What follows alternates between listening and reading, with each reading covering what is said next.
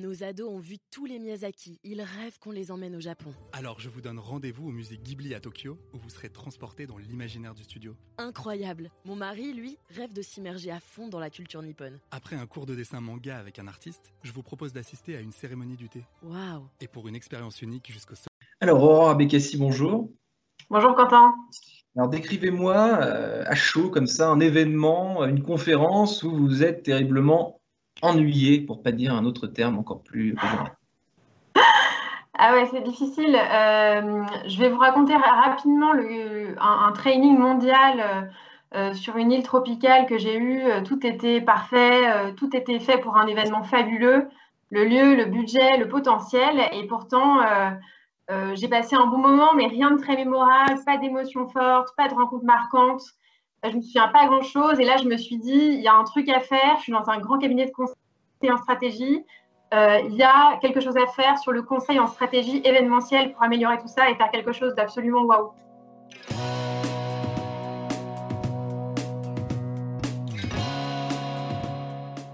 Bonjour à tous et bienvenue au Talk Décideur du Figaro. Aujourd'hui, j'accueille Aurore Abécassi, fondatrice de FOMO, agence d'événementiel Nouvelle Vague, on peut dire. Hein. vous travaillez avec une centaine de clients, euh, dont Airbnb, BNP Paribas, BCG, bah, par exemple. J'imagine peut-être que c'était le cabinet de conseil euh, auquel vous faisiez référence juste avant. Euh, juste, je reviens sur cette première réponse. Qu'est-ce qui manquait à cet événement si prometteur, si waouh, comme vous l'avez dit? Bah, Je pense qu'en fait, il, manquait un aspect expérientiel. Euh, c'était très euh, institutionnel, tout était bien fait, tout était parfait, mais en fait, il manquait euh, l'éveil des cinq sens. En fait, il y avait des conférences à n'en plus finir, il y avait des team building, mais très vieille école. Et en fait, il aurait fallu révolutionner tout ça et, mettre le goût, l'odorat, le visio, le, toucher, le contenu, tout en même temps. Ouais. Donc, il y avait fait, si je vous écoute, il n'y avait pas de fil rouge en gros, c'est ça Il y avait tout un tas de choses très prometteuses partout, mais il n'y avait pas de, c'était pas cohérent tout ça. Oui, ça manquait d'incarnation et ça manquait de liens et de liens pour que euh, on se dise on a envie de faire vivre euh, une boule de feu à ces personnes, on a envie qu'elles s'en souviennent pendant les dix prochaines années. Hmm. Donc euh, vous, l'agence FOMO a été créée, vous l'avez créée il y a un peu plus d'un an. Qu'est-ce qui vous a convaincu, en plus de ce que vous venez de me dire, qu'il y avait un créneau à faire sur ce niveau-là? Parce que l'événement d'entreprise, c'est pas quelque chose qui, date d'hier, c'est un truc qui existe depuis, depuis des, des, années et des années. Oui, c'est clair. Bon, ensuite, cet événement-là a été vraiment un déclic pour moi. Euh, et le deuxième élément, c'est, euh, je me suis dit, en fait, il y a quelque chose à réinventer en événementiel parce que c'est quand même très policé ce qui se passe aujourd'hui en entreprise, alors qu'à côté de ça, en B2C, il y a quand même plein de, de projets très innovants. Et donc, je me suis dit, en fait, j'ai envie de révolutionner l'événementiel, enfin à ma petite échelle et comme je pourrais le faire, en créant un cabinet de conseil en stratégie événementielle. Donc, en fait, on prend à la fois le côté stratégique, à la fois le côté événementiel et on en fait un mix.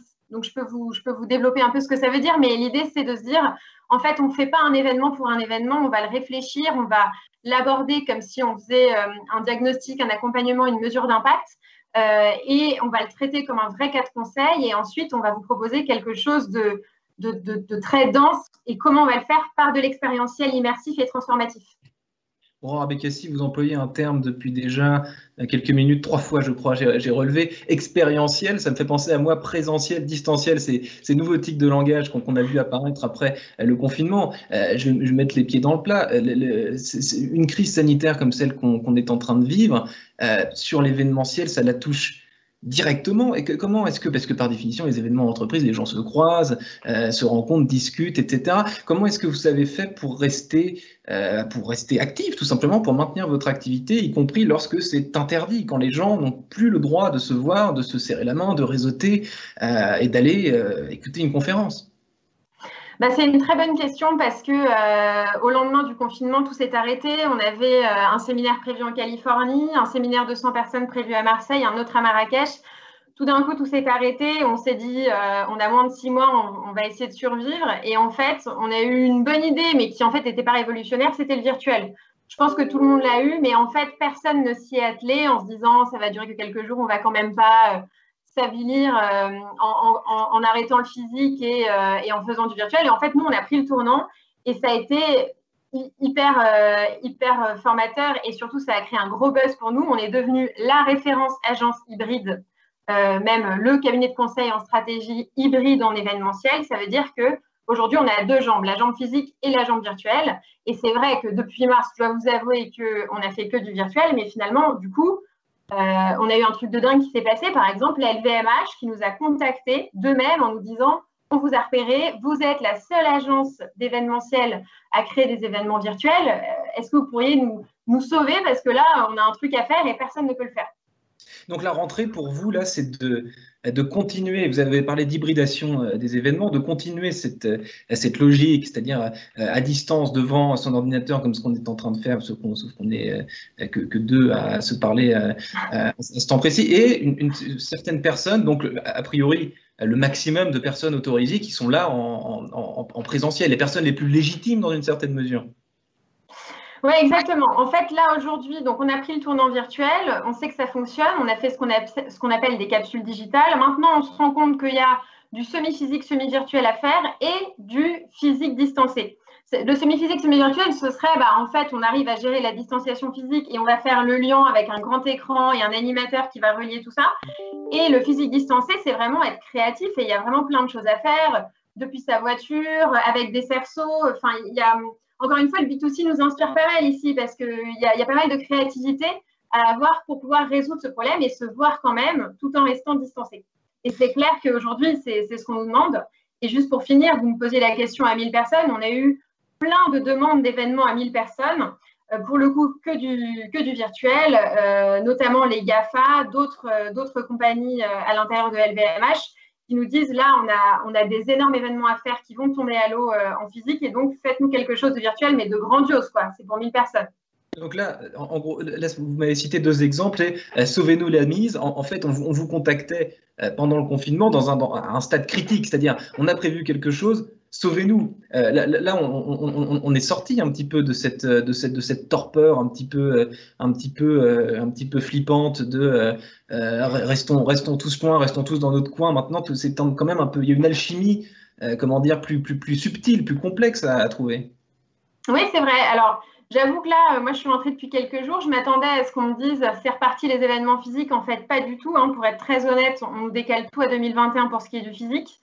Donc, euh, ce qui est sûr, c'est qu'à mon avis, toutes les grosses entreprises ne prendront jamais le risque euh, de faire des événements physiques euh, à, un certain nombre de personnes parce que c'est hyper risqué.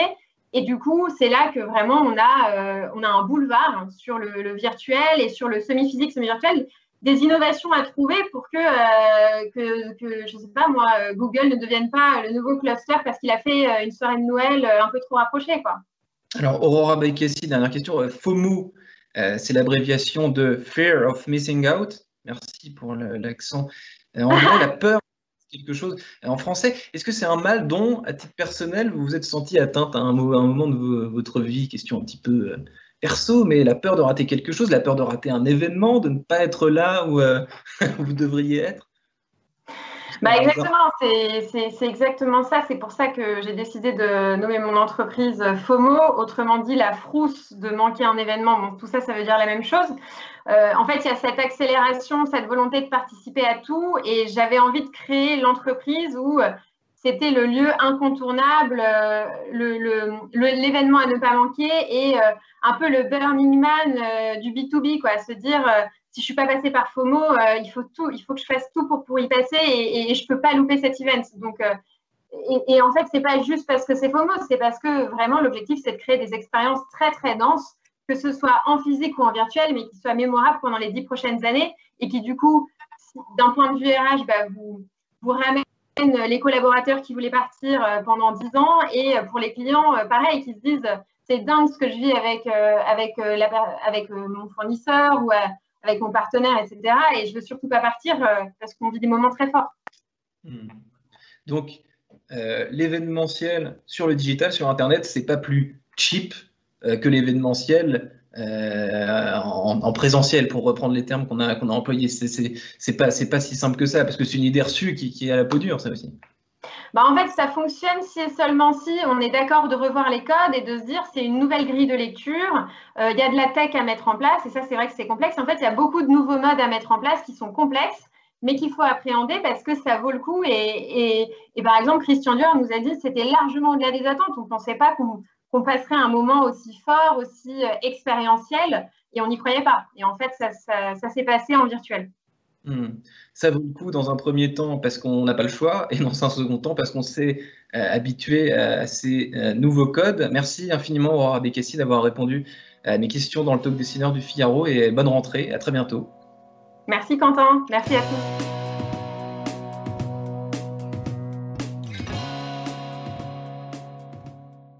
Nos ados ont vu tous les Miyazaki. Ils rêvent qu'on les emmène au Japon. Alors je vous donne rendez-vous au musée Ghibli à Tokyo où vous serez transporté dans l'imaginaire du studio. Incroyable. Mon mari, lui, rêve de s'immerger à fond dans la culture nippone. Après un cours de dessin manga avec un artiste, je vous propose d'assister à une cérémonie du thé. Waouh. Et pour une expérience unique jusqu'au